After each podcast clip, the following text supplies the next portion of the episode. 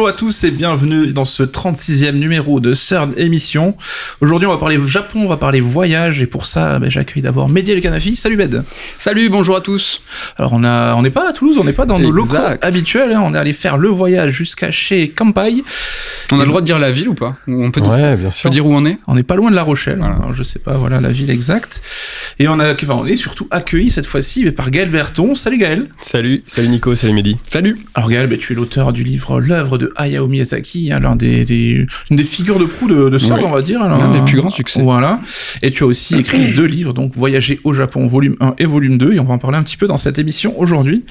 Alors Med, avant de commencer, alors on avait déjà parlé, je crois, dans le sort d'émission numéro 11, où on Mhm. recevait déjà Gaël à l'époque, mais euh, la rencontre avec Gaël et Kampai, ça remonte à un bail. Hum, hum, hum. J'aurais peut-être dû le réécouter parce que je vais me défausser et tout de suite poser une question à Gaël. Est-ce que tu te souviens bien de comment ça s'est passé? Je sais qu'on était en discussion euh, à l'époque au téléphone, on discutait beaucoup euh, à l'époque de nous, Console Syndrome, euh, le site, le fanzine, tout ça. Et toi, Campai, est-ce que tu te souviens comment ça s'est passé? Euh, Quels ont été les premiers échanges? Est-ce que tu m'avais pas déjà posé la question pour le précé- Eh ben, précédent j'espère, pas. Bon, je pense que les gens n'iront pas réécouter l'ancien, donc je pense qu'on peut se répéter, c'est pas très grave. On va se dire les années 2000, Ouais. début des années 2000. Et euh, ouais, ouais, non, on faisait tous les deux un, un fanzine, tous les trois. Et, euh, et puis euh, voilà, on- nos, nos routes se sont croisées. C'était à base d'interviews, t'as dû nous interviewer et Ouais. inversement, le fanzine Console Syndrome, le fanzine Campai qui est Mm. devenu après le site. Et donc bon, ça, on en parlera un petit peu plus. Et donc voilà, Kampai, ben, c'est un site sur la culture japonaise au global, hein, notamment pop culture à la base, hein, qui a un peu après évolué vers le côté beaucoup plus voyage et tourisme. Et dès ben, quand on a lancé euh, Conscience Énorme Édition, donc Exact. notre première maison d'édition, on avait déjà un projet ben, avec Kampai en fait. Oui, tout de suite dans les premières années, hein, donc nous on avait publié un livre sur Zelda, Assassin's Creed, tout ça, et on était en contact avec Gaël, qui était voilà déjà euh, dans le Japon, euh, les projets sur le tourisme, tout ça. Et en fait, euh, dans la première année de Console Syndrome, on a été, on n'était pas encore euh, racheté par Pixel Love et on travaillait main dans la main avec eux pour tout ce qui est distribution. Et en fait, euh, ben, on n'avait pas trouvé ça opportun que sur une première année euh, ben, d'une maison d'édition, il y ait un si grand écart sur la ligne éditoriale. Donc on était très jeux vidéo, sortir un guide Japon. Alors uniquement à l'époque, c'était un projet de guide Japon. Hein. C'était pas du tout euh, l'articulation des ouvrages pour lesquels euh, bah, aujourd'hui on fait un podcast et que tu as rédigé Gaël, euh, qui voilà sont un, croisement entre le jeu vidéo et, le guide touristique. On on va en parler. C'était uniquement un guide. Et donc voilà, on s'est dit c'est peut-être un petit peu trop éloigné de notre euh, ligne édito. Ouais, mais bon, dès le début, on avait quand même ces envies de diversification, Mhm, et bon, ça a pris le temps, mais on y est finalement arrivé. Euh, toi, de ton côté, euh, Gaël, ben, Kampai a évolué aussi, et c'est devenu, enfin, a connu un petit frère, je sais pas si on peut dire ça, qui s'appelle Keikaku. C'est une agence de voyage, c'est ça? Ouais, tout à fait. En fait, on proposait des services bah, en tant que site de voyage Japon. euh, on menait, euh, on amenait vers des partenaires, hein, logique, hein, compagnie aérienne, hôtelier, etc. Et puis euh, d'autres agences de, enfin des agences de voyage en l'occurrence. Et puis au bout d'un moment, on s'est dit, bah pourquoi pas le, le faire nous-mêmes. Donc euh, ouais, j'ai entamé les démarches. Et puis euh, à partir de 2014, on a commencé à proposer des services euh, touristiques Mhm. nous-mêmes, ce qui est devenu Keikaku. Et puis aujourd'hui, c'est euh, 95% de mon temps qui est consacré Mhm. à l'agence de voyage. Ouais. Est-ce qu'il y a eu un- une réorientation du site Campai aussi au niveau édito? Tu parlais beaucoup de pop culture et finalement Campai s'est aussi tourné plus vers le voyage? Ouais, c'est vrai qu'en fait, quand Campagne a été créé en 2000, c'était quasi exclusivement pop culture, donc jeux vidéo, bah, c'est aussi Ouais. comme ça qu'on s'est rencontrés. Manga, évidemment, un peu de cinéma euh, japonais, et euh, moi j'ai fait mon premier voyage au Japon en 2003, et à partir de là, c'est vrai que ça a ouvert un petit peu le champ des possibles, donc j'ai Mhm. commencé à, à l'époque, il n'y avait pas voilà, les blogs et tout ça, il n'y avait pas YouTube, évidemment, Wow. donc euh, c'est une autre époque.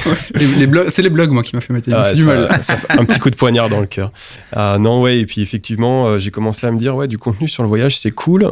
À la fois, ça, bah, j'avais évidemment envie de repartir au Japon, j'y suis reparti, ce qui alimentait naturellement euh, Kampai. Il y avait peut-être euh, du fait qu'il y avait moins de concurrence, entre guillemets, en tout cas Mm. moins de contenu basé sur le voyage ouais, au Japon. C'était pas encore autant la mode que ça peut être aujourd'hui. Exactement, et du coup, bah, moi, ça m'a encouragé du fait des retours euh, de lecteurs à poursuivre là-dessus. C'est une sorte de cercle vertueux.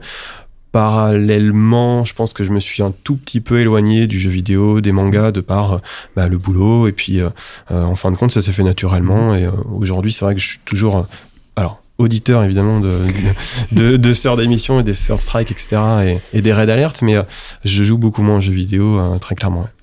Et d'ailleurs, Matt, je crois qu'on avait lu ben, des articles hein, que tu as écrit, Gaël, sur les films de Hayao Miyazaki ben, sur Kampai. Et c'est ça qui nous a donné une idée. Oui, c'est ce qui a constitué la base de ton livre euh, sur Hayao Miyazaki que tu as très largement euh, ben, ren- enrichi et, et développé. Mais c'est ça, c'est cette graine hein, en fait qui, que nous on avait repérée à l'époque et ça a été une occasion toute trouvée euh, de renouer contact. En fait, on ne cherchait que qu'une belle occasion.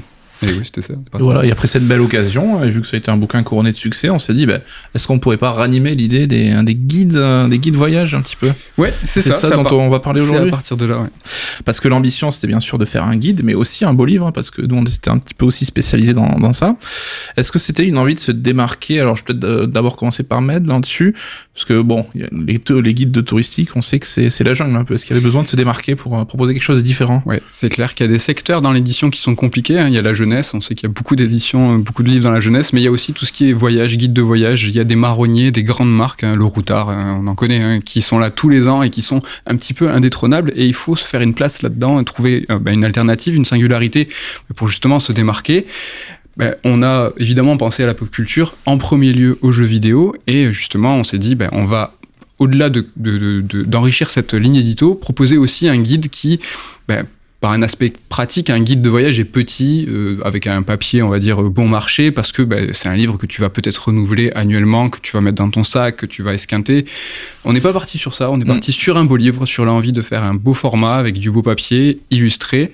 Et voilà, ben, après on va parler justement de cette ligne édito et de euh, justement euh, parler du jeu vidéo et du Japon à travers le jeu vidéo. Ouais, parce que c'est vrai qu'il existe des bouquins au Japon hein, sur euh, le pèlerinage manga et animation pour ceux qui connaissent et aiment ces œuvres, qui puissent retrouver les lieux où elles ont elles ont pris part. Mhm. Mais euh, Gaël, pour le jeu vidéo, finalement, ça existe pas trop même au Japon finalement, en fait. Non, non, c'est vrai, ouais. C'est en fait, on s'en était parlé ensemble euh, bah, quand on avait euh, évoqué le- Mhm. ce projet de livre. Et moi, j'avais un voyage euh, du coup qui, euh, qui était prévu, et je m'étais dit bon, bah, je vais axer aussi une partie de mon voyage sur la préparation de, de, de cet ouvrage. On avait d'ailleurs déjà en tête euh, le, le tome 2 hein, sur les mangas. C'est vrai qu'on a parlé très vite de ça. Bah ouais, ouais. Alors après, euh, c'était normal de commencer par le jeu vidéo, qui est vraiment votre cœur de, de, métier euh, originel. Et, euh, et moi, ça me faisait aussi super plaisir. Mais euh, j'ai commencé à chercher un peu de littérature quand j'étais au Japon, dans des grandes librairies, etc. Et un petit peu à ma surprise, je trouvais que des ouvrages, donc ce qu'on appelle le Seiichi Junrei, sur euh, accès manga, en fait, manga animé, et quasi aucun, voire aucun, en fait, Ouais. sur, le, sur le jeu vidéo. ouais. Donc après, on a fait un travail qui était un peu différent avec vous en tant qu'éditeur, mais euh, ouais, en, littérature, il y avait, y avait pas.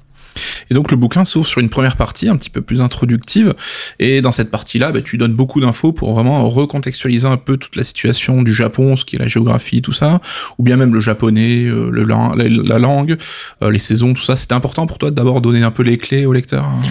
Ouais, je pense qu'il y avait aussi la recherche, un peu comme tu disais, Mehdi, euh, de faire un pont euh, voilà, entre, entre deux thématiques, mais aussi de faire un pont entre le guide de voyage et le beau livre. C'est-à-dire qu'il était euh, intéressant, euh, d'un point de vue édito- éditorial, je pense, de donner des clés de lecture aussi, Oui. parce que euh, bah, on donne euh, voilà, euh, des lieux jeux vidéo au Japon, mais euh, il n'empêche que le voyage au Japon, c'est quand même un voyage assez particulier. C'est un pays qui a beaucoup de particularités. Mhm. Et du coup, euh, on avait, euh, bah, sur, sur votre conseil aussi, euh, choisi de quand même démarrer le bouquin sur euh, des euh, euh, conseils, euh, on va dire synthétiques, euh, Mhm. sur des choses à savoir rapidement euh, sur, sur, pour préparer un voyage dans le cas où ce livre a mené, c'était aussi l'objectif quelque part, à euh, créer un voyage au Japon pour euh, à la fois la recherche de, de- de- du jeu vidéo et puis aussi pour élargir un petit peu le spectre. Oui, et puis j'imagine que quand on demande le meilleur moment pour partir ou combien ça coûte un voyage au Japon, c'est un peu les premières questions qu'on te pose sur Kampai, quoi.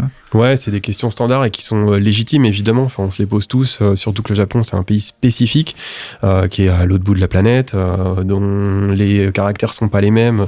pour donc voilà, donc ça c'était important, voilà, de donner les bonnes clés de lecture dès le départ de manière euh, très synthétique. Tu as pu nous aider, j'imagine aussi, parce que sur Campai, tu avais ce genre d'articles, et je pense que c'est des articles qui sont à succès, et, euh, qui sont souvent visités. Euh, Ces mots, enfin, combien ça coûte, les moments clés, tout ça, c'est les trucs qu'on te demande tout le temps. euh. Ouais, c'est la base. Euh, je dis ça sans aucune euh, Oui. condescendance. C'est vraiment la base de la connaissance avant de préparer un voyage. Tu Mm. veux partir, c'est quand, combien ça coûte. Voilà, c'est ça, c'est les vraies questions. voilà, ce genre de questions. Et c'est totalement légitime et, et cohérent de, de les intégrer dans, dans un livre comme celui-ci. hein.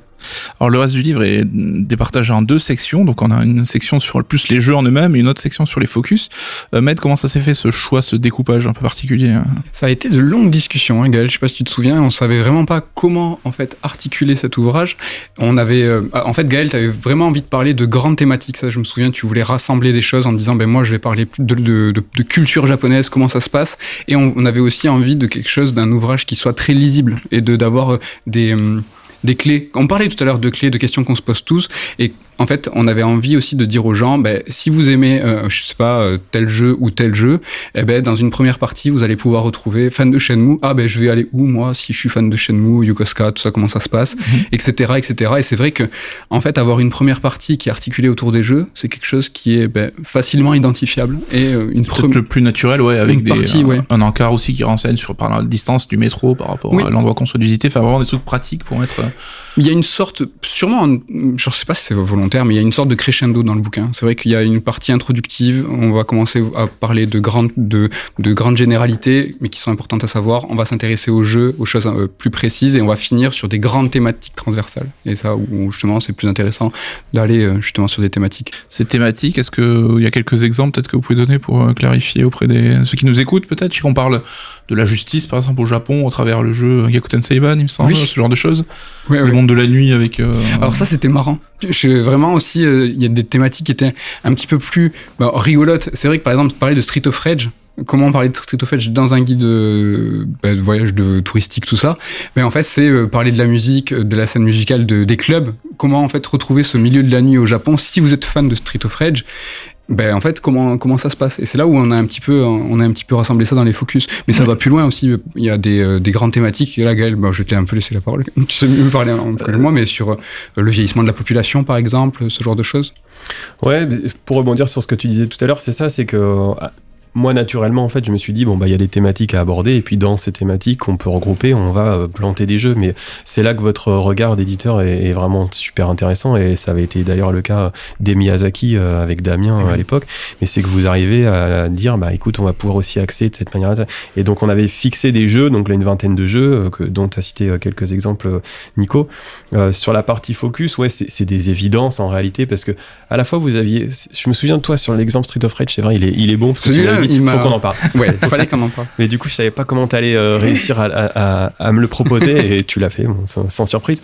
Mais euh, ouais il y a des choses vraiment évidentes euh, comme le système scolaire euh, évidemment. Il y a t'as parlé de la justice. Il y a des points en fait que qu'on va retrouver en thématique. Le Japon c'est aussi un pays thématique. C'est un pays qui aime bien sa tradition. Bah, c'est c'est un, un lieu commun mais et c'est un pays sur lequel on va pouvoir rassembler beaucoup de, de, de focus comme ça et c'est ce qu'on a choisi de faire dans la deuxième partie. Le choix il s'est fait super naturellement en réalité Mhm. de parce que le jeu vidéo a à nous offrir dans son histoire Ouais. Et sur la sélection de jeux, c'est vrai que euh, il y a, j'ai cité Shenmue, on pense tout de suite à Yakuza, mais euh, cette sélection, c'est toi, Gaël, tu m'as, tu m'as fait une grande sélection et après on a un petit peu euh, écrémé. Et euh, il y a certaines, euh, certains jeux qui m'ont étonné. euh, c'est vrai que Hitman, euh, Tomb Raider, euh, qui sont des jeux occidentaux, euh, tu- et tu te dis mais qu'est-ce que ça fout là en C'est vrai qu'on attend forcément des jeux forcément plus japonais et en fait non, il y avait, vous avez pris choisi des licences un peu plus originales et surprenantes quoi. Ouais, Assassin's Creed.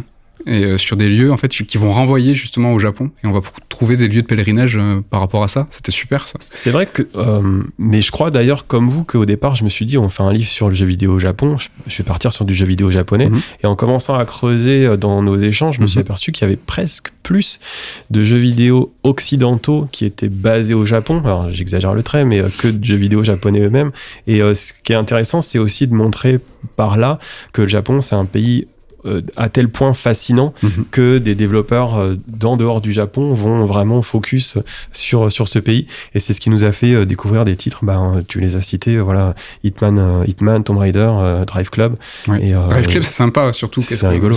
d'avoir des circuits, euh, Suzuka, évidemment, tout ça. Mm. Et euh, tu parles des Occidentaux qui font des jeux japonais qui sont emblématiques. Et il y a Ghost of Tsushima qu'on Mm. a intégré avant que le jeu sorte. C'est vrai qu'on était un petit peu en train de dire euh, comment ça va se passer, mais pour ce que tu racontes de l'île de Tsushima, tout ça, euh, bah, il y avait pas de pas de risque. Et euh, plusieurs années, du coup, après la sortie du jeu, on a vu que le, bah, ça a été un grand succès, qui a été extrêmement bah, révéré par les Japonais, qui Mm. ont trouvé que c'était extrêmement respectueux et le tourisme a été florissant dans cette île de Tsushima, tout ça. Enfin, ils sont très très contents en tout cas au niveau Japon. Oui, mais c'est vrai que vous avez fait un choix de jeu pas forcément les plus évidents ni les plus connus, mais c'était, enfin, le but de ce guide, c'était autant de faire connaître le Japon à un public qui était néophyte, mais aussi peut-être faire découvrir des jeux vidéo. C'était vraiment l'ambition que vous aviez au début. hein. ouais c'était d'accès en fait deux portes d'entrée Euh, c'est le lien aussi entre nous la porte d'entrée jeux vidéo et la porte d'entrée Japon et que chacune permette euh, d'élargir euh, sur l'autre thématique. Est-ce que tu as eu des retours, par exemple, des gens qui t'ont euh, connu via Kampai, via via Kikaku, qui ont pu prendre le bouquin et qui s'en sont servis de manière concrète euh, pour découvrir un peu le Japon autrement, quoi? Ouais, j'ai eu des retours euh, souvent par message, effectivement, disant c'était un vrai plaisir, en tout cas une excellente idée. Et ça, je, enfin, ça, je je la, je, la, je la, remets à vous en l'occurrence cette idée, mais euh, une excellente idée de pouvoir mêler en fait ces deux passions. Euh, j'ai pu découvrir des lieux que je pensais pas exister, mais ça m'est arrivé moi-même. Enfin, on en avait parlé, rappelle-toi, mhm. sur ce voyage-là en 2019, avant le, qui était juste antérieur à, à l'écriture du bouquin. Euh, je me suis retrouvé par hasard euh, à Yokosuka et euh, on se baladait dans une rue, je discutais avec avec des potes et on, à un moment donné, je me dis attends mais je connais ça. et c'était c'était de Wita. Euh, donc euh, assez assez incroyable euh, vraiment que 20 ans plus tard après avoir fait Shenmue je me retrouvais à l'endroit même et dans le cadre en plus de pré préécriture du bouquin ça c'était c'était fou. Donc ouais ouais ça c'est c'est aussi l'intérêt du bouquin, c'est de se dire je suis fan de ce jeu, je vais pouvoir aller sur les traces, un peu comme on le fait euh, si t'es fan de Friends, tu vas à New York, ça. Mm. Euh, référence de vieux. et, euh, et, de l'autre côté, si t'es fan du Japon et que t'as quand même une appétence pour le jeu vidéo, tu vas pouvoir élargir grâce au bouquin. C'est totalement un autre schéma que les routards dont, dont tu parlais, Petit Futé, etc. Mais c'était aussi l'objectif, je pense. Med, question bonus, toi tu vas peut-être euh, éventuellement repartir au Japon un séjour. Est-ce que, est-ce que le bouquin va être, faire partie de tes sources? J'espère bien, parce que c'est vrai qu'on n'a pas eu la chance d'aller au Japon bah, depuis qu'on a sorti les deux guides. Je vais, je vais sûrement dire, mais quelle idée d'avoir fait un gros livre, alors je vais le mettre dans ma valise. non, non, pas du tout. Je vais pouvoir en fait l'éprouver, voir, euh, et j'ai hâte justement de choisir euh, bah, une sélection de jeux, les meilleurs. je pense que Persona 5 sera en tête.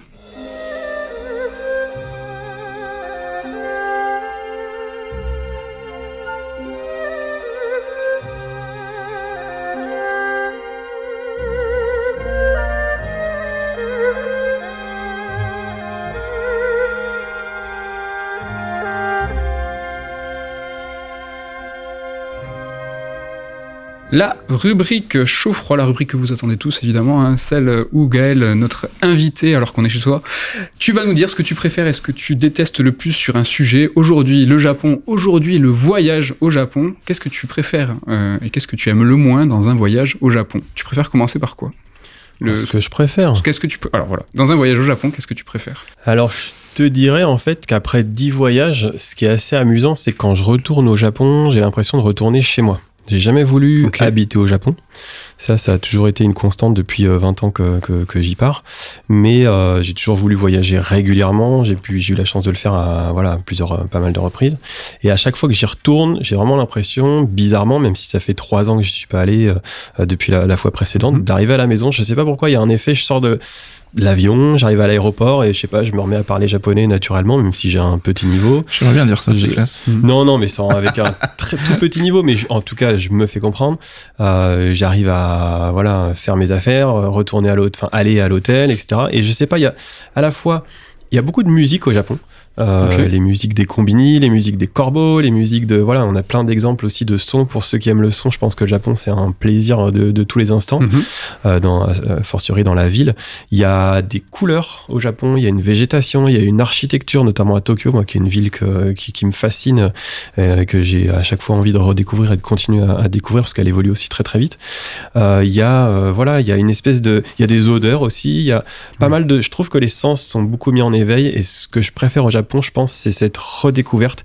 Et c'est aussi, je crois, ce qui me fait depuis le début ne pas vouloir y habiter parce que j'ai trop de témoignages autour de moi de personnes qui, au bout de quelques mois, se disent bah en fait c'est ça mon quotidien maintenant mmh. j'y suis et je n'y prête plus attention euh, c'est les premières heures en fait où tu ce plaisir de la redécouverte exactement fois. exactement c'est ça Yann ça, ça, a un nom ça. alors c'est un bouquin qui s'appelle euh, la première gorgée de bière et en fait c'est que tu vas toujours tenter de reproduire justement cette première gorgée de bière qui euh, bah, du coup bah, es, après t'es bourré c'est pour ça pour que ça tu n'y arrives pas mais la première gorgée celle où tu es vraiment assoiffé c'est la première que tu ingurgites elle est tout le temps particulière et j'ai l'impression que c'est ce que tu, es, tu décris en fait les premières heures les premiers moments où tu arrives au Japon et que tu vas re, bah, renouveler à chaque fois que tu vas au Japon. Je connais pas le bouquin, mais probablement. Et du coup, ça me donne envie de le lire. Je sais pas si c'est pas le le père de Vincent Delerme. J'en sais rien. S'il faut, je dis n'importe quoi. Je sais pas. Attention, sans filer. oui, j'avoue, pas du tout préparé. Et on va partir. Ah, c'est un peu moins marrant. Qu'est-ce que tu aimes le moins dans un voyage au Japon? C'est le fait de plus être à la maison, je pense, parce que bah voilà, on vieillit, on a de la famille, des ascendants, des Mm. descendants, et puis du coup ça s'inscrit plus difficilement dans un planning, je pense. Je dirais ça, mais après c'est euh, c'est un peu détourné là, parce que Tu as le droit de tricher, tu as le droit. Des J'aurais dit le décalage horaire. moi. Il y a des gens qui sont fans de décalage horaire. Il y en a qui le supportent mieux que d'autres. Il y en a qui Ah, le vivent bien. Ouais. Euh, notre directeur de filiale euh, chez Keikaku, c'est incroyable. C'est-à-dire C'est qu'il se met dans l'avion, il se dit ok, c'est dans 13 heures que j'arrive, mais je me mets à l'heure du pays où j'arrive et euh, il est déjà calé. C'est euh, Ah ouais honteux. Je crois que c'est un super pouvoir Ouais. hein. C'est vrai cette histoire. Euh, quand on voyage vers euh, l'ouest, c'est plus facile que quand on voyage vers l'est. Et donc, euh, les voyages au Japon ou vers euh, l'Australie sont plus durs pour nous, alors que quand on va vers les États-Unis, c'est plus simple. Les États-Unis ou le Canada, on va dire des, voyages plus classiques pour nous occidentaux, enfin français.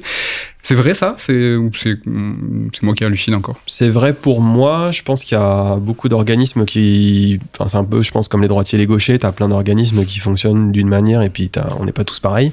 Mais je crois que c'est vrai pour la plupart des gens et euh, ça doit s'expliquer. Alors, j'y connais pas assez en, en bio, mais ça doit s'expliquer par le fait que, bah, tu vois, quand t'arrives au Japon, après la première nuit, tu te réveilles hyper tard la première journée. oui. Parce que justement, t'es décalé et quand tu reviens, tu travailles un peu plus tôt. Je pense que c'est plus facile. Ça dépend aussi euh, d'où t'en es dans ta vie, mais moi, je préfère en revenant, tu travailles à 5-6 heures du mat, bon, bah, t'attaques ta journée et puis le soir, Mm. tu te couches plus tôt. Je crois que c'est plus facile, mais après, est-ce qu'il y a une, une vérité Ouais, biologique derrière? Je sais pas.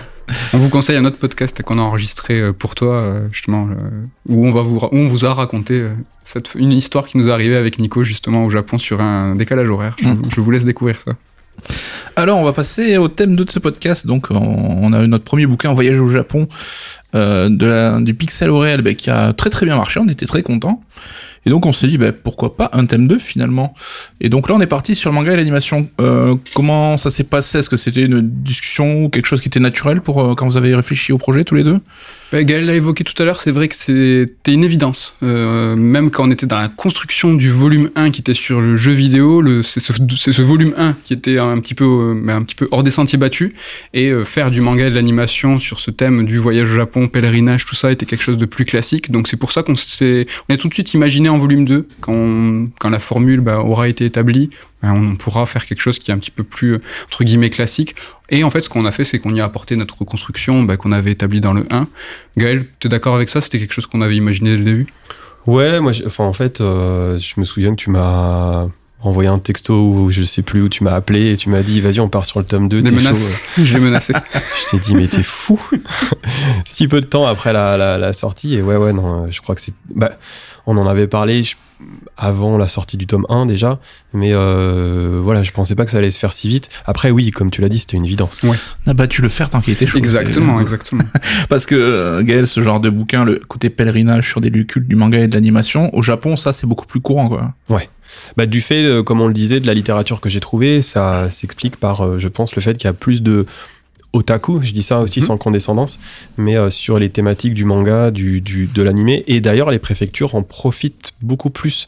On a pu l'aborder ça dans le tome 2, c'est-à-dire Mhm. que les préfectures du Japon vont capitaliser en fait sur euh, euh, bah, le pèlerinage, justement, sur des mangas, des animés qui se sont servis de lieux réels, ou euh, voilà, pour euh, bah, faire du, du pèlerinage. Enfin, il y a plein d'exemples dans, dans le bouquin, mais euh, ne serait-ce que Hakone par exemple, euh, t'as Evangelion, euh, parce qu'il y a une partie du, du de l'animé qui se déroule dans cette ville-là, donc ils vont capitaliser en fait pour faire du tourisme aussi, euh, bah, tout simplement faire du chiffre d'affaires euh, là-dessus. hein. Et ils vont justement, comme tu dis, en jouer, ils vont créer des flyers, ils vont créer des, des tours, des choses organisées autour de ça, avec des visuels de l'animé, voire même du jeu vidéo. Chez nous, je crois que ça a été le cas. hein. Ouais, il y avait un petit guide qui avait été proposé, machin.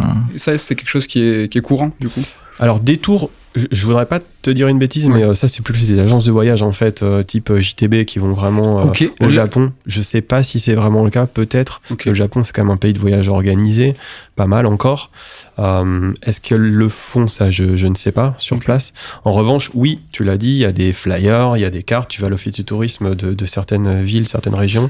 Tu vas pouvoir trouver bah, la carte de Shenmue. Bon, ça fait un moment, mais Mm. tu vas pouvoir trouver euh, euh, des voilà des plans en fait pour aller sur les traces d'eux avec la photo que tu vois dans le film ou dans l'animé et puis euh, aller faire ta propre photo, etc. Ouais, trop bien. Et autant pour le volume 1, peut-être que vous avez galéré à trouver des sujets et tout, autant pour le volume 2, là, c'était open bar, non Ouais, bah, bon, j'avais acheté les bouquins, du coup, quand j'étais sur place, hein, avant même qu'on se valide ensemble ce tome 2. Et euh, oui, oui, euh, je dis pas qu'il y a, pas, il y a eu qu'à piocher, et puis le livre n'est pas du tout une traduction non plus de, de ce que j'ai trouvé, mais euh, ouais, ouais, il y avait beaucoup plus de choix, et d'ailleurs, beaucoup plus de choix sur des mangas et des animés qui n'étaient pas du tout traduits en Occident, et peut-être encore moins en français, même si on mm. est quand même un gros pays, un gros consommateur de, de manga, manga animé. Mais euh, du coup, on a, ouais, on a focus aussi, euh, même s'il y avait quelques titres peut-être qui étaient hyper euh, axés sur, sur le Stage comme ça, on s'est vraiment axé, nous, sur ce qui était connu du, du, du, bah, du, public francophone, tout simplement, parce que sinon, ça n'aurait pas eu trop d'intérêt à lire. Et Med, on le voit même dès le début du bouquin, en fait, où il y a une carte qui euh, va montrer un petit peu les, emplacements euh, d'importance, et il y en a plein, c'est rempli. c'est rempli, et ça, typiquement, c'est quelque chose qui aurait pu être de l'impulsion d'un éditeur, c'est quelque chose qu'on aurait pu dire, mais tu vois, une carte, c'est bien, et ça, Gaël, c'est ton idée, c'est toi qui nous a tout... Enfin, dès le début, je me rappelle, je me dis, non, il faudrait qu'il y ait une carte avec vraiment les emplacements, et en fait, je crois que tu voulais refléter la diversité du voyage possible au Japon, et ne pas... Alors, on voit clairement hein, sur, la, sur la carte au début, euh, que Tokyo, euh, voilà, il y a plusieurs points hein, qui, convergent vers cette ville. Mais euh, voilà, tu as essayé quand même de montrer qu'il y avait une grande diversité, qu'il n'y avait, avait pas que Tokyo et Kyoto à, visiter. Ouais, alors j'ai pas beaucoup de mérite parce que c'est ça se fait directement sur les ouvrages japonais, mhm. mais c'est vrai que ça nous a permis aussi de se dire, bah on va pouvoir, comme tu l'as dit, sortir du diptyque classique Tokyo-Kyoto et élargir un peu aussi le spectre. Donc le choix éditorial était aussi axé grâce à cette carte. Et du coup, c'est un bouquin qui est axé autour des œuvres, certes, mais aussi autour des auteurs. Et c'est vrai qu'on voit, par exemple, des mangaka ou des réalisateurs de, films d'animation assez connus, comme Miyazaki ou. Et grâce à ce bouquin-là, on peut tout de suite comprendre un petit peu bah, leur euh, leur, les, les, les, endroits qu'ils affectionnent le plus, euh, là vraiment leur, un peu le lieu de leurs obsessions. Quoi. Ouais, bah, bon alors Miyazaki, c'est vrai que c'était, euh, je vais pas dire facile, mais c'était un plaisir évidemment du fait de, de mon intérêt pour ce réalisateur bah oui. et puis du travail qu'on avait euh, fait ensemble euh, préalablement. Donc ouais, Miyazaki, alors en tout cas les films du studio Ghibli, même peut-être plus largement, euh, ont vraiment beaucoup d'ancrage au Japon, donc ça c'était intéressant, et même mhm. des ancrages ruraux euh, qui sortent très largement, et d'ailleurs je crois qu'il y a finalement assez peu de films de, de Ghibli qui se passe à Tokyo, à, vraiment à l'inverse euh, quasi euh, complet de, de, Shinkai, qui moi est un, un réalisateur que, que j'adore, et puis bon, on en a parlé euh, de hmm. nombreuses reprises hmm. ensemble. Mais euh, ouais, lui, Shinkai est vraiment hyper basé sur Tokyo, avec un travail photoréaliste, où là tu peux vraiment aller à la recherche du, du lieu de pèlerinage. Bah, tout le monde connaît Your Name depuis, depuis 2016, évidemment, et là il y a bah, ce fameux escalier, il y a dans le générique, enfin, entre guillemets générique au départ avec euh, à Shinjuku. Enfin, lui, il a cette reproduction photoréaliste avec son, son, ses couleurs pastel, etc. Donc là, tu vas vraiment pouvoir hyper axer sur, sur Tokyo en l'occurrence. Mais le but, c'était ça, c'était à la recherche aussi de ce que de ce qu'il y a dans l'imaginaire et dans la reproduction des, des, réalisateurs. Ouais. Shinkai hein, je crois qu'on en reparlera peut-être un de ces jours bientôt. On en reparle bientôt. Mais même, je crois, dans le thème, à la fin, il y a des, même des anecdotes par rapport à Gaël euh, là-dessus. Euh, il y a aussi des exemples qu'on va retrouver dans des lieux cultes. Et là, bon, moi qui aime bien le manga City Hunter, on a par exemple le fameux tableau de Shinjuku. Ça aussi, c'est devenu. Euh, bah, est-ce que c'est pas plus un truc de touriste finalement que de, de, de, japonais ce, ce pèlerinage sur ces lieux-là, quoi, finalement? Alors cet exemple, il est super marrant parce que euh, celui-là c'est moi qui ai forcé. Vraiment, on l'a même mis au dernier moment. Je sais pas si tu t'en rappelles, euh, parce que moi je le trouve hyper emblématique en fait. Ce fameux tableau euh, où il va chercher ses missions et c'est quelque chose qui est réel mais qui a été retiré puis remis, etc., etc. Et c'est vrai que dans le livre vous pouvez le, le trouver cet exemple avec avec une image et même si on l'a mis entre guillemets au forceps, on l'a quand même mis en avant-propos, je crois, parce que justement c'est quelque chose qui est extrêmement symbolique. Euh, donc c'est pour ça que moi j'aime bien cet exemple parce que il me rappelle des trucs entre nous. Je me dis mais si, il faut le mettre. Euh, tu as commencé à en parler tout à l'heure, Gaël, donc avec des choix d'œuvres qui n'étaient pas forcément encore traduites ou qui mhm. étaient sorties en France. Comment est-ce que tu as arbitré là-dessus pour avoir un bon compromis? Est-ce que tu as privilégié ben, plutôt le public français, ce qu'il connaît? Ou tu t'es dit au contraire, non, c'est l'occasion de faire découvrir plein de choses? Je suis pas parti très loin. Euh, je crois qu'il y a deux, trois excursions effectivement sur euh, du manga, de l'animé qui est un peu plus niche, entre guillemets, parce que vraiment on avait une emprise géographique qui était hyper forte et vraiment évidente. et que là, ça aurait été dommage de pas en parler parce que là c'est plus l'angle Japon qui va qui va qui va parler. Après non, ouais, l'idée c'était quand même de faire un bouquin qui puisse euh, euh, dans la grande majorité en tout cas refléter bah, les connaissances les des amateurs de, fans de, manga et, d'anime et qui puissent retrouver en fait les origines des lieux où se passe euh, leur leur série préférée quoi. C'est pour ça que je pense que le livre il est intéressant à plusieurs titres parce qu'il est aussi le reflet euh, du lectorat euh, français. C'est-à-dire que cet ouvrage qui peut avoir des équivalents au Japon avec d'autres livres de pèlerinage, je pense que des Japonais qui le prendraient en main, euh, ils seraient étonnés. Ils feraient, ah oui, vous avez choisi ce titre et pas celui-là. Ah ce lieu et pas un autre parce que il est articulé. Ben voilà, c'est un livre sœur de pour un public français et euh, voilà, il est aussi à l'image ben, de nous tous quoi. Et donc on dit euh, jamais 203. Le piège. oui, donc on vous avez dit, enfin vous avez enchaîné très vite après l'écriture du premier sur un volume 2. Est-ce que ça parle d'un volume 3 Je ne sais pas, est-ce que ça envoie des textos? Ça envoie, ça, franchement, je j'ai pas jamais fait ça. Jamais, tu m'entends? Me passer sur le corps. Non. Non non non. On a, on peut le dire, on n'en a pas parlé, mais euh, S'il devait y avoir un hypothétique imaginons. volume 3. Est-ce que tu aurais une idée euh, Faut me laisser, monsieur m'appeler. non, le, évidemment, c'est, enfin, c'est un plaisir, je pense, beaucoup plus pour moi de bosser avec vous parce que, voilà, vous en avez vu des auteurs, je pense, mais euh, c'est quand même pas facile de bosser avec un auteur. Euh, ouais, ouais, non, évidemment, sur le, dans l'idéal, ce serait un plaisir de bosser avec vous. Euh, moi, après, c'est plus en termes là euh, de planning que c'est beaucoup plus compliqué parce qu'on a travaillé ensemble euh, un peu dans cette période Covid, euh, bon, pré-Covid hein, pour, le, pour, le, pour le tome 1, Ouais. même si on l'a sorti, enfin, ça fait partie des échanges qu'on qu'on a eu pendant le Covid. Et puis le tome 2, là, j'avais beaucoup plus de temps par nature. Euh, là, aujourd'hui, c'est plus compliqué de l'imaginer. Pour te répondre, Nico, si on devait aborder une thématique, je pense que naturellement, on axerait, en tout cas, Mhm. c'est ce que je sortirais naturellement sur le, le cinéma japonais. Ok. Ce qui m'inquiète un peu, alors là, c'est plus votre partie, mais c'est est-ce qu'on aurait vraiment un lectorat euh, aussi, euh, aussi riche, aussi vaste, Ce serait peut-être un peu plus pointu, ouais, Ouais. effectivement. plus niche Ouais. Ouais. Mm. Il y a de quoi dire par contre. Ok. Ah mais ouais, me- ne, ne prenez pas ça pour Non. Sors le contrat, m'a dit l'institut dans la main. Oui, mais j'en ai un. là. on pourrait même, alors ça, on n'a a jamais parlé euh, non plus, mais ça peut se décliner à d'autres pays que le Japon. C'est vrai que. Ouf, c'est pas pour moi. Mais c'est vrai, oui, on avait parlé euh, d'idées pour d'autres pays, peut-être. Bon, sur les States, après, ça, ça, je pense, pèlerinage ciné, ça existe de ouf, je pense.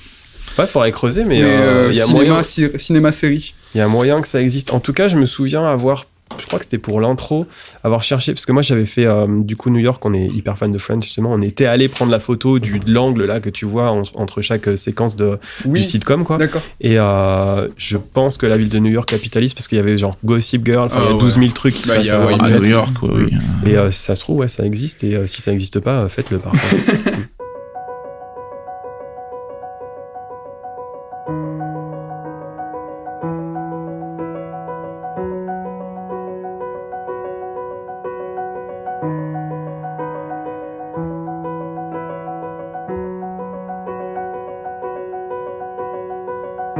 Gaël, si tu étais l'un des films de Hayao Miyazaki, tu serais lequel Ah. Pas facile. C'est vrai qu'on pose souvent des questions euh, pas évidentes, surtout que, Ouais. on va vous dire la vérité, on les invente sur le pouce, hein, donc on laisse pas trop le temps de réfléchir aux invités. Mais là, on meuble un peu comme ça, il a le Voilà, temps on de laisse le temps de réfléchir. Moi, souvent, je l'invente pendant que t'en t'en t'en donnes une. D'accord. Mais si je te parle, du coup, ça coupe ta Bah, du réflexion. coup, voilà, je suis en train de penser à la seconde.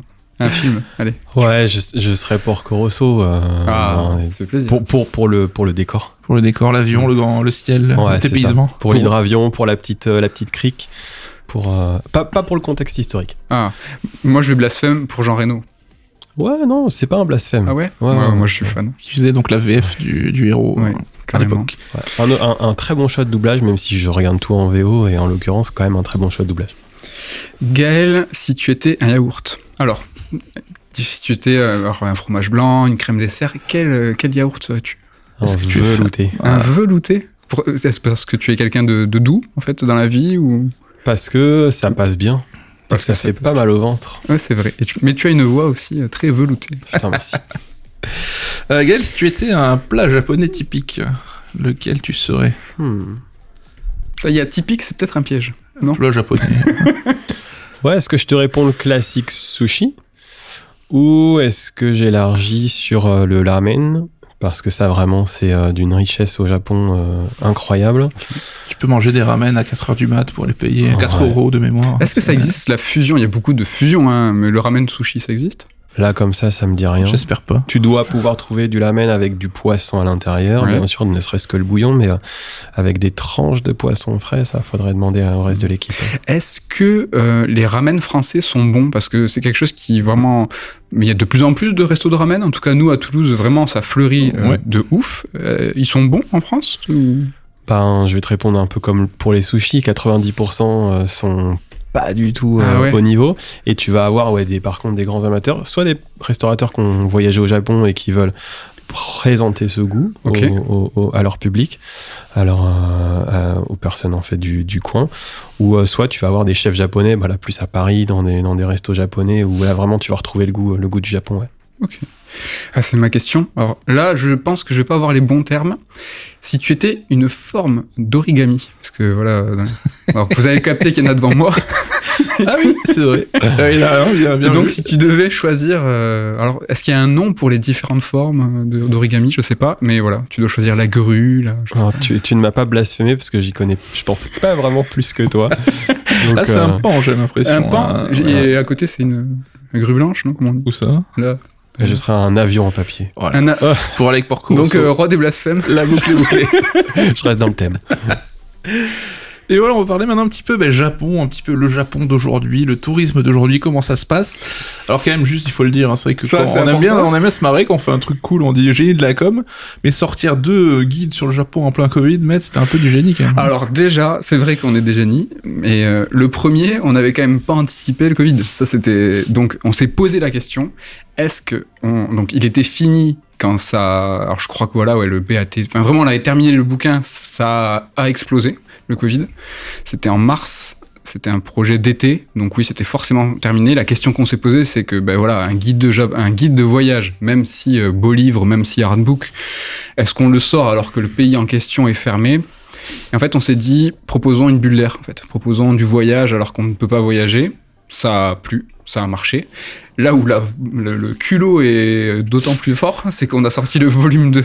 Alors que la situation était à peine meilleure, mais à peine meilleure. hein. On s'est longtemps posé la question, euh, Gaël, sur justement la réouverture des frontières. Est-ce que c'était euh, oui, est-ce que c'était non? Après, personne s'imaginait que ça allait durer euh, autant de temps. mais sur le 2, hein. sur le volume 2, vraiment, c'était, euh, on avait, ça, ça soufflait le chaud et le froid d'une semaine à l'autre, et ben, on l'a quand même sorti alors que le pays était toujours fermé. Donc, deux livres, guide de voyage, alors que le pays en question ne peut recevoir du public. Ouais. Comment ça s'est passé, Gaël, au Japon pendant le Covid? On sait que déjà, bah, les Japonais, ils peuvent être un petit peu renfermés sur eux-mêmes. Est-ce que ça a accentué ce phénomène? Ouais, c'était une période compliquée. Alors, euh, bah, je rebondis aussi un peu sur la question précédente, c'est-à-dire que ça a duré vraiment super longtemps. Et au Japon, beaucoup plus longtemps qu'ailleurs. Oui. Les US ont rouvert, eux, au tourisme en novembre 2021. Et euh, le Japon a suivi, euh, en tout cas dans les mêmes conditions que- qu'en octobre 2022. Donc, euh, bon, c'est vrai qu'au moment où on a sorti le tome 2 euh, à l'été 2022, il était réouvert techniquement. Il fallait, pour euh, aller au Japon, avoir euh, toutefois un guide en permanence avec soi. Donc, c'était quand même une condition euh, assez particulière. C'est quand même rigolo quand on y repense. hein. Donc, un recul, rigolo, hein. tu dois, pas. enfin, tu dois avoir quelqu'un sur place Voilà. qui allait te suivre pendant tout ton Ouais. trajet. Ouais. Un guide, c'est pas un livre, hein, et donc il y avait la Oui, une oui, non, personne. une personne, un, guide accompagnateur. C'est quand même vraiment. ouf quand on y Sinon, pense, ça aurait été quoi. plus C'est simple. c'est incroyable. Ouais, et euh, du coup, euh, bah, le Japon, c'est euh, ouais, c'est un peu refermé, c'est un peu le pays hypochondriaque. hein, pour le coup, là, on, va y aller euh, euh, vraiment euh, de manière transparente. Euh, le port du masque, typiquement, qui était déjà euh, pas mal ancré au Japon, mais pas, pas forcément pour des raisons euh, sanitaires comme ça. Il y avait plein d'autres raisons, hein, le rhume des foins, euh, euh, tu veux pas te maquiller, enfin je te regarde Mehdi, mais je, pense- je pense pas à toi en particulier. mais euh, ouais, aujourd'hui, c'est voilà, même si la relaxe du port du masque a été euh, déclarée à plusieurs reprises et tout par le gouvernement, il y a encore une écrasante majorité de la population qui le porte, beaucoup plus qu'avant le Covid. Euh, ouais, c'est un pays, je pense, qui a qui a eu du mal à traverser cette crise. C'est euh, un pays quand même qui est assez hygiénique et euh, c'est euh, un- une pandémie en l'occurrence qui lui a fait du mal quoi. Après ça va voilà ça se refait, Mhm. on oublie, le temps passe etc. Mais ça ça laissera des marques et je pense peut-être plus au Japon, même s'il a finalement été très peu touché sur le plan sanitaire. Euh, mais après, pour des raisons, enfin voilà, je rentre pas dans le débat, mais euh, il y a eu très peu de morts finalement au Japon, etc. Euh, Enfin, comparativement au reste du monde. hein, mais ouais, ouais, c'est, ça a laissé des traces. Après, pendant le Covid, ce qu'on peut dire sur le plan touristique, c'est que bah, le pays, il a continué à, à vivre. Alors, il a été très refermé de, de l'extérieur. hein, c'est beaucoup parlé de Sakoku, hein, comme cette période que, où le Japon a été fermé pendant, pendant 150 ans. Maintenant, bah voilà, il y a des choses qui ont évolué. Il y a des, beaucoup de petits restos comme ça, de petits hôtels qui ont fermé. Il y a même eu des plus gros trucs, genre Oedo Onsen Monogatari euh, à Tokyo, donc le, euh, le lieu, une espèce de spa en fait récréatif euh, qui était très connu à Tokyo et qui a fermé pendant le Covid bah, pour cause de, bah, de touristes, hein, tout simplement. Et puis il y a des choses qu'on qu'on ouvertes, bah voilà, je, je rapproche ça aussi de, de, de ce dont on a parlé dans le tome 2, le parc Ghibli, Mhm. qui était prévu, qui a ouvert pendant le, le- enfin, à la fin du, du Covid, Super Nintendo World, euh, voilà, à Universal Studios Osaka, qui a ouvert euh, voilà, en, plein, en plein Covid, et puis euh, tout marche encore très bien, et, et aujourd'hui c'est reparti hein, depuis, depuis octobre. Donc c'est assez récent, tu l'as dit, hein, mais comment ça s'est passé cette rouverture des frontières? Est-ce que c'était par étapes? Il me semble avoir entendu que c'était quand même le gouvernement moi, qui a dit euh, on a besoin de l'argent du tourisme, il faut qu'on qu'on se, qu'on se rouvre. Quoi. Ouais, alors il y, a eu- beaucoup de politique en fait hein, dans, la réouverture. Ça a été très très long parce qu'il y a eu beaucoup de changements politiques euh, pendant pendant le Covid. Euh, c'est vrai qu'avec la maladie de, Shinzo Abe, qui était vraiment le, maître politique au Japon pendant pendant hyper longtemps, euh, à la fin de l'année 2020, si je dis pas de bêtises, bah, il y a eu un homme de paille en fait qui a été placé, qui était assez mou et qui a vraiment rien fait pendant pendant toute cette période, toutes ces années 2021.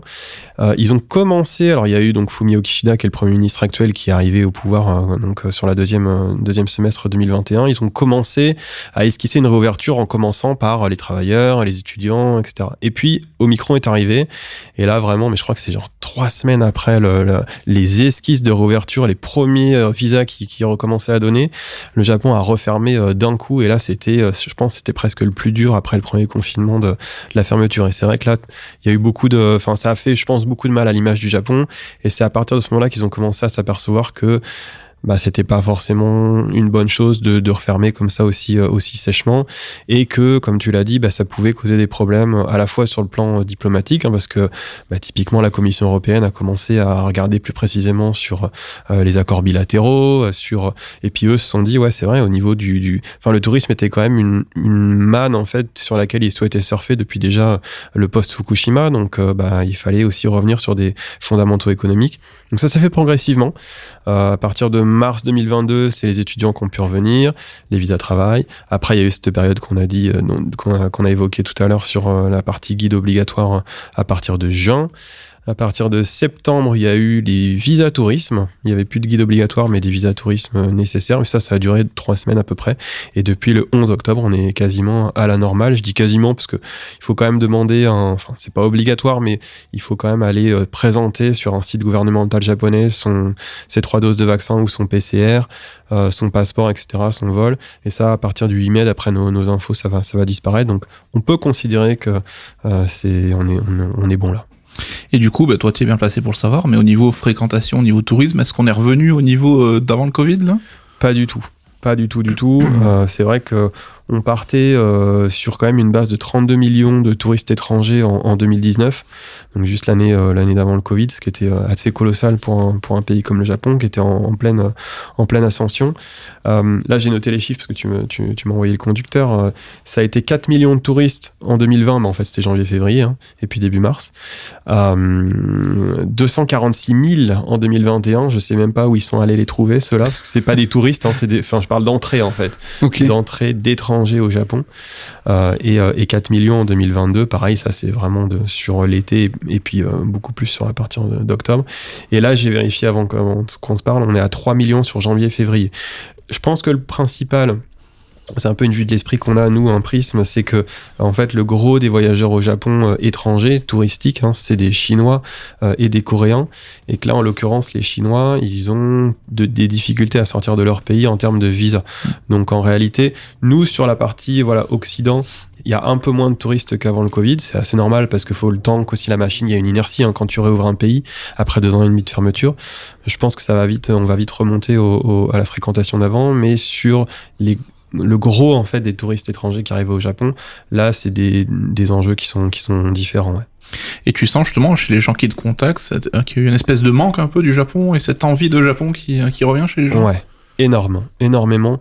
Comme je te le disais, moi je passe le plus clair de mon temps sur, sur Kekaku, donc je suis beaucoup en clientèle. Mm. Euh, Il y a euh, vraiment ce qu'on appelle le revenge travel, hein, qui est hyper fort. Euh, ouais, ouais. ah non, mais c'est un vrai truc. C'est génial. Euh, Il y a eu un, ouais, un manque, c'est ça, un manque du Japon, à la fois de personnes qui avaient l'habitude de partir régulièrement et qui se sont retrouvées très très frustrées de pas y aller pendant toute cette période, et à la fois parce que c'est un pays aussi qui attire pour à plein d'égards. En fait, il y a énormément de portes d'entrée au Japon. Tu parlais de la gastronomie, à l'architecture, il y a l'histoire, il y a, il y a, je ne sais, au-delà évidemment de la pop culture, je ne sais combien de portes d'entrée différentes, et du coup, on a une population euh, de voyageurs qui est extrêmement variée. Et en particulier, comme c'est un pays qui est aussi assez cher, faut pas se le cacher, euh, on a aussi une population relativement aisée qui, qui voyage, et cette population-là est celle qui a fait de l'épargne forcée pendant Mm. le Covid. Et du coup, ce revenge travel, nous, on le ressent aussi dans le choix, en fait, les choix qui nous sont euh, demandés. Par exemple, on va faire du voyage plus euh, euh, plus quali, avec, on va monter en gamme de, de, de- sur Ils sont moins, moins pointilleux, quoi. Ils se disent, bon, allez, ben, j'y vais, je me fais plaisir, quoi. Pointilleux aussi, mais avec, euh, on se dit, voilà, on se fait plaisir. Et du coup, nous, on a beaucoup plus de vols en business, on a beaucoup plus de 4 voire 5 étoiles, on a, voilà, on sent qu'il y a. Et puis, je pense qu'il y a aussi cet effet, euh, ça a fermé, chose qu'on ne croyait pas possible. Euh, et aujourd'hui, on se dit, ben, en fait, on va profiter parce qu'on ne sait pas combien de temps ça va durer, combien de temps, voilà. Donc, il y a. Non, c'est un vrai truc. Il y a la Euh, crainte que ça referme. Ouais, ouais, ouais. ouais, Bah, c'est vrai que quand on t'enlève un truc une fois, un truc que tu vrai. penses immuable, tu te dis, mais Exactement. est-ce que ça peut, est-ce que c'est pour toujours Du coup, je vais y aller en business. Ils sont là, saoulés, quoi. Ouais, après, il faut un budget. Hein.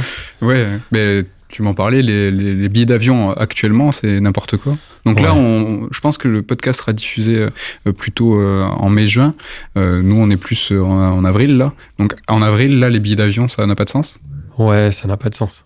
C'est. Euh, sur du vol éco qu'avant tu pouvais trouver en promo autour de, de 600 euros assez facilement, on va dire, et du vol en direct, euh, toujours en éco, qui était autour de 800-900 euros. Aujourd'hui, c'est hyper compliqué d'avoir euh, le moindre vol qui soit à moins de 1000 euros, l'aller-retour.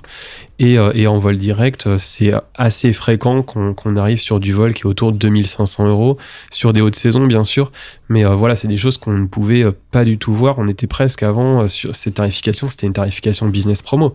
Donc, ouais, ouais, il y a, il y a vraiment beaucoup de choses qui ont changé. Alors, c'est pas seulement la faute, entre guillemets, des compagnies aériennes. On peut plus survoler l'Ukraine. Donc, le vol est plus long, ça coûte plus cher en kérosène. Le cours du kérosène aussi a évolué. Donc, plus de personnel aussi, parce que bah, un vol qui fait 15 heures, bah, tu as besoin de faire des rotations différentes sur ton personnel, ce qui se répercute sur le prix du billet.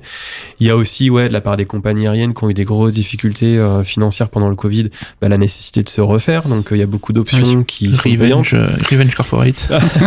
avec le bah tu vois les les sur du Air France avant c'était rare de payer ses valises aujourd'hui c'est beaucoup plus fréquent de le, de le passer comme une option on n'est pas sur comme Ryanair mais ouais il y a des choses qui sont qui sont différentes ouais. Ce que t'es en train de dire, c'est que ça va pas se régler du jour au lendemain. Là, on est parti pour quelques temps un peu plus difficile. Ouais, personne ne le sait. Après, l'aérien, c'est un secteur qui a beaucoup, beaucoup d'inertie. Quand tu as perdu énormément de slots euh, d'aéroport pour pas payer euh, euh, de, de, de location, bah, Oui. pour les retrouver, c'est vachement long. Je suppose que ça va, ça va aller en s'améliorant. Mais euh, à quelle échéance, ça, j'ai pas, j'ai pas de visibilité. On va revenir un petit peu sur la pop culture. hein. Donc, on est tous les trois trentenaires bien tassés, on va dire, pour rester. euh, pour Faut rester- vraiment que. Pour rester poli. Faut que tu te prépares à changer ta phrase, hein, parce que ça va arriver. Et c'est vrai qu'on a découvert ben, pas mal le Japon à travers ben, le jeu vidéo, à travers le manga, à travers les animés. Euh, est-ce que euh, cette pop culture qu'on fantasme en France aujourd'hui, est-ce qu'elle est toujours euh, aussi importante? Est-ce que c'est la même au Japon ou est-ce que les choses ont changé C'est une question pas évidente. Ouais, c'est une question assez vaste. Euh, moi, ce que je, ce que je noterais, en fait, bah, comme tu l'as dit, on a quand même vécu pas mal l'histoire du jeu vidéo et on a vécu aussi ce creux euh, de l'ère euh, PS 360 où le Japon était, était vraiment perdu. Il a vraiment, bah, on l'a abordé avec avec Julien Chiez là, ça, ça m'y fait penser, mais cette cette période où en fait le Japon a pas su prendre le prendre le le train en marche Ouais. en quelque sorte. Le virage de la HD en fait, où euh, les développements demandaient beaucoup plus de gens, beaucoup plus des équipes, beaucoup plus étendues. hein. Et là, je trouve que euh, on revoit vraiment le Japon revenir en force Alors, euh, c'est vrai que le, le, marché du jeu vidéo au Japon, il est un peu différent aujourd'hui, mais euh, bah, je pense grâce à la Switch, d'une manière assez différente de ce que faisait la Wii à l'époque, euh, peut-être là aujourd'hui, on voit le retour en force énorme du, du, du, Japon, évidemment, ouais, donc chez, chez, Nintendo, mais je pense aussi à Elden Ring. Enfin, l'influence de FromSo, vous en parlez souvent dans, dans mmh. les podcasts, oui, oui, mais c'est hallucinant quand même sur l'ensemble du, du, du, marché du jeu vidéo et, du, et du gameplay, enfin de, de l'école du gameplay, quoi.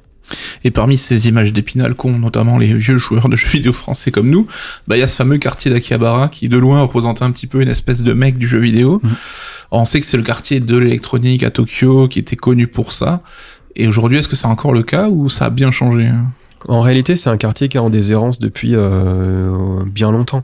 Je crois que j'ai écrit un article il y a quasiment une dizaine d'années sur euh, que j'avais euh, titré La déchéance d'Akihabara. Bon, c'est facile hein, de l'écrire comme ça, mais ça reste toujours je pense, un point euh, important de, voilà, si t'es otaku, si t'es amateur de jeux vidéo, euh, mais ce, ne l'est plus autant qu'avant, ça c'est sûr. Après, tu vas quand même retrouver, c'est un quartier électronique en fait, dans tout ce qu'il a, euh, dans tout, dans tout ce que ce sens veut dire. Mm. Donc pas seulement axé sur le JV, mais aussi, voilà, sur la culture otaku. Il y a beaucoup de de café, il y a beaucoup de, voilà. de, de magasins d'électronique et tout. Et bah, l'icône en fait d'Akihabara, c'est cette salle d'arcade qu'on mm. a en sortant, bah, vous la connaissez, hein, je pense, en sortant du, du JR, euh, qui, était, euh, qui était avant Sega, qui, a ça. Voilà, qui est passé Gigo, et là, depuis quelques temps, c'est Bandai Namco maintenant. Mm. Ok. Et une nouvelle façade. Mm. Mais c'est vraiment ça le truc, c'est que quartier de l'électronique, tu l'as dit dans son sens le, le, plus large, hein, c'est-à-dire que euh, les Walkman, tout ça à l'époque, c'était l'électronique, les lieux, les magnétoscopes, tout ça, même les composants s'est transformé le quartier pour devenir le quartier emblématique du jeu vidéo. Puis après, le pas a été pris sur l'animation, sur les mangas. Euh, l'époque où nous on y allait, c'était vraiment quelque chose qui était très important. Il y avait beaucoup de magas, de, de shops de goodies de mangas. Tu as parlé des Made Café, quelque chose qui est très euh, relié à toute la culture. Euh, animation et, manga. Et aujourd'hui, moi, j'ai hâte de pouvoir y aller, voir un peu la tête que ça. Il n'y a mm. plus euh, cette euh, grande salle d'arcade qui avait, ben voilà, son Sega en géant, qui avait quelque part une, fonction de porte-étendard du jeu vidéo. Il y avait écrit Sega en géant. Aujourd'hui, il n'y a même plus ce Sega-là. Euh, est-ce que c'est encore le manga et l'animation qui vont qui, qui, vont driver un petit peu ce, quartier? J'ai tellement hâte de savoir à quoi il ressemble quoi. Parce que est-ce que c'est pas devenu un quartier à touristes finalement aujourd'hui plus que quelque chose de fonctionnel pour les, les habitants quoi? Je pense que ça reflète aussi l'état d'esprit du Japon. Le Japon, c'est un pays qui évolue. Contrairement à ce qu'on peut penser, c'est un pays qui évolue beaucoup, beaucoup, beaucoup. C'est pas un pays, enfin, évidemment. Dans tous les sens du terme. Euh, voilà. Qui est ancré dans ses traditions, évidemment, mais euh, euh, c'est un pays qui va pas hésiter à raser des vieilles maisons pour, pour construire des immeubles, contrairement à ce que, voilà, ce qu'on pourrait s'imaginer. Donc, non, Akihabara évolue aussi et c'est normal et peut-être tant mieux qu'il soit pas, qu'il soit pas ancré dans, dans, son histoire figée. Et euh, voilà, il y aura toujours des, des, des choses à voir branchées jeux vidéo, même si c'est plus ici, ce sera ailleurs à Tokyo ou ailleurs au Japon. Tu disais que c'était Nico un quartier de touristes, mais c'est un des quartiers, je crois, qui est fermé à la circulation le dimanche, justement mm. pour pouvoir circuler à pied facilement. Ça, c'est quelque chose qui est encore le cas, tu le sais, ou est-ce que justement... À ma connaissance, ouais. Ouais, c'est vraiment. Donc, c'est plus que le quartier électronique, comme tu dis, c'est quelque chose quand même qui est vraiment. Enfin, fait partie de. C'est un, ouais, un lieu de vie maintenant euh, qui grouille, quoi, de, mm. de gens, quoi. Mm, mm. On le sait, en France, on est très très friand de manga, on le voit, c'est, on est un des pays les plus grands consommateurs, il est célébré en Angoulême, le manga. On a parlé du jeu vidéo qui a connu un petit, un petit coup de mou récemment. Est-ce que le manga aujourd'hui, c'est le symbole du soft power à la japonaise encore hein? Oui, ouais, évidemment. Euh, chez, bah, vous le savez euh, par le pass culture, je pense, mhm. mais euh, c'est quelque chose ah qui, est, qui, est, extrêmement fort et à fortiori en France, je crois qu'on est toujours ou on est revenu peut-être le deuxième pays consommateur de manga. Je crois qu'on s'était fait doubler par les US parce qu'ils ont évidemment ils ont un marché encore plus grand que nous, mais je crois qu'on les a redoublés. Et là, euh, moi qui suis maintenant assez peu lecteur de manga euh, par, euh, par la force des choses, enfin il y a quand même des, des licences d'une puissance qui sont alors bien au-delà de One Piece ou voilà des, des choses qui, qui existent depuis longtemps. récemment, on a quand même des grosses grosses licences là, les les les, les ouragans Demon Slayer, il y a Jujutsu Kaisen, mm. Chainsaw Man, Spy Family, il y a quand même des licences comme ça qui qui aujourd'hui vont convenir à un public hyper large et qui renouvellent sans cesse l'intérêt d'intérêt que peut, peut, avoir le Japon pour les jeunes générations.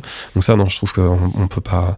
Là-dessus, il y a quand même une force vive qui est incroyable et qui se renouvelle, hein, qui se renouvelle encore et toujours. Mais c'est marrant parce que tu vois, le manga, c'est un média qui est bien plus vieux que le jeu vidéo, et en fait, ça m'attriste un peu parce que le jeu vidéo, c'est devenu l'un des symboles du Japon, mais comme une bulle qui a finalement éclaté et qui est en train de recommencer à prendre de la force, mais le manga, il a réussi à traverser toutes les époques et à devenir, il a réussi à rester l'un des emblèmes du Japon. Aujourd'hui, on l'a vu avec les cérémonies d'ouverture, bien que ça a été moins impressionnant à cause de tout ce qui s'est passé avec le, tourisme. Les, JO au Japon ont été un peu plus minorés, on va dire, mais la cérémonie d'ouverture, c'était beaucoup de mangas. Alors il y avait du, un peu du jeu vidéo avec des thèmes, avec du Mario et tout, mais presque j'ai l'impression qu'ils ont fait ça pour faire plaisir. Je me dire, allez, on vous met un peu de jeu vidéo, mais le pauvre, il a, il fait, il fait peine quoi. Et le Japon aujourd'hui, heureusement qu'il y a, bon, il y a Nintendo, Sony évidemment, mais Sony n'est plus vraiment une société, tu vois, japonaise. Elle est plus drivée par, par le Japon. Elle a même plus une image. Moi, je pense qu'il y a des gens, tu leur dis Sony, je pense, je suis même pas sûr qu'ils pensent au, Japon.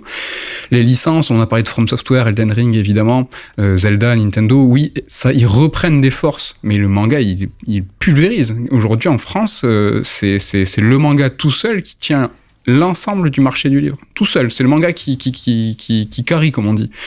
Et je suis un peu attristé de me dire que bah, le jeu vidéo, bon, bah, il a passé une tête, on va dire, entre les années 80 et 2000, ouais, 2000, 2010, on va dire. Et... Moi, je pense que ça reste quand même un secteur assez gros, assez puissant, et c'est vrai que pour un, un seul pays comme ça, ils ont un marché qui reste assez colossal, même s'ils ont peut-être plus shifté sur les jeux mobiles, sur ce genre de choses. C'est vrai, mais regarde la puissance, enfin, l'importance du marché japonais.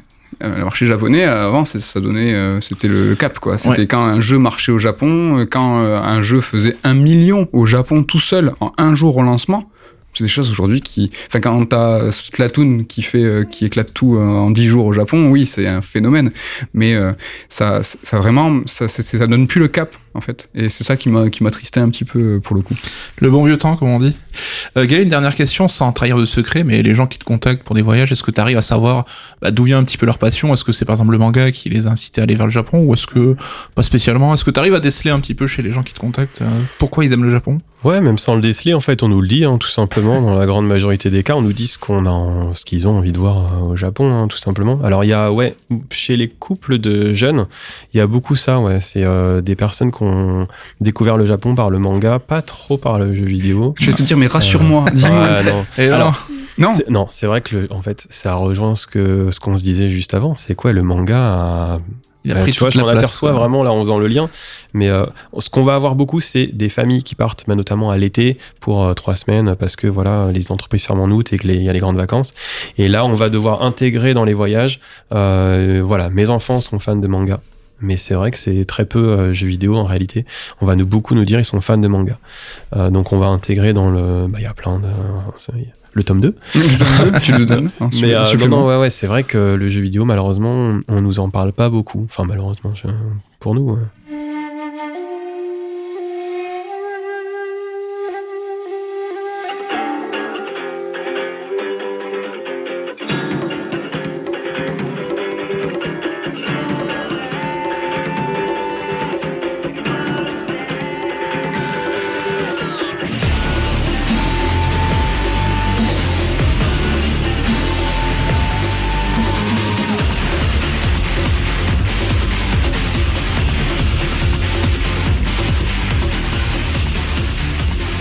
On termine cette émission, bah, comme d'habitude, hein, on va demander à Gaël de nous filer un petit peu des conseils si on a aimé ses bouquins, si on aime le Japon et le tourisme, comment est-ce qu'on peut un peu pousser euh, l'expertise plus loin?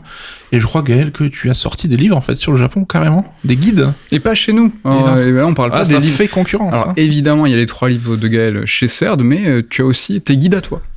Ouais, c'est le conseil promo en fait. Bah, normalement, on interdit ça. C'est vraiment parce que c'est toi. Ah, ça me fait plaisir.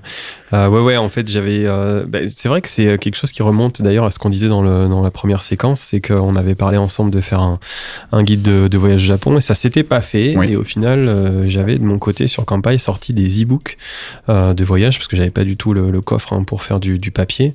Euh, et là, ce qu'on a décidé de faire pendant le Covid chez Campai c'est de faire une grosse mise à jour de ces e-books et pour le coup de, les imprimer. Donc on a fait appel à notre graphiste pour euh, qu'elle mette ça en page une fois que la, mise à jour complète était, euh, était faite au niveau éditorial. Et on a euh, du coup sorti, alors en auto-édition, on n'est pas du tout dans, un cadre comme, le vôtre, hein, on n'est pas du tout aussi pro, mais en auto-édition, on a trois, trois tomes de, bouquins pour préparer son voyage au Japon. donc voilà, hein, trois tomes. Tome 1, c'est bien préparer son voyage. -hmm.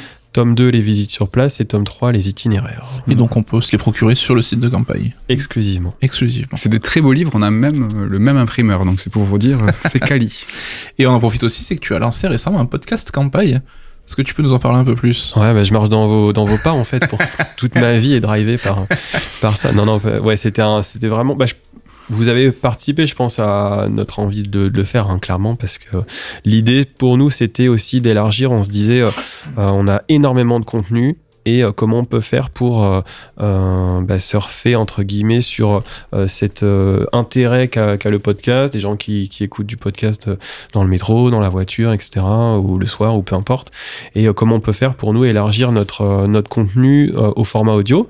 Donc ça, c'est ce qu'on est en train de faire. C'est mmh. tout récent, hein, mmh. voilà, depuis depuis seulement le début de l'année. Et moi, l'objectif, c'était aussi de donner la parole, toujours accès Japon, à des potes ou des connaissances ou voilà qui vont pouvoir nous éclairer sur euh, leur, euh, leur vision du Japon, leur expérience du Japon.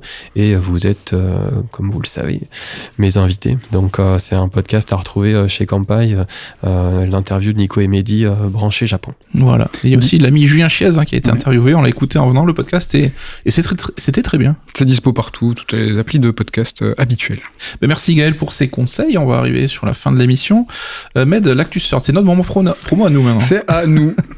Donc là, voilà, l'été approche et euh, comme chaque année, nous allons nous rendre à la Japan Expo et vous y retrouver, vous faire euh, bah, la bise et savoir comment ça va parce que le Covid est loin. la bise de loin. La bise de loin. on se checkera. Si loin. on se checkera. Et donc voilà, on articule souvent nos sorties autour de l'animation et du manga, bah, vu le contexte de la Japan Expo. Nous avons sorti le mois dernier un livre sur Gum et nous sortons ce mois-ci deux ouvrages, le premier sur Makoto Shinkai et le deuxième sur Okuto no Ken, qui célèbre cette année les 40 ans de la licence. Et oui, ça fait pas du bien. Donc vite, voilà, on est sur euh, le sort de classique. Vous allez, vous allez tout savoir sur euh, Okuto no Ken et euh, Makoto Shinkai. En petit, je me tourne vers Gaël quelques secondes. On peut révéler les secrets. C'est l'un des textos que j'ai envoyé à Gaël. Je le harcèle, je harcèle les auteurs, sachez-le.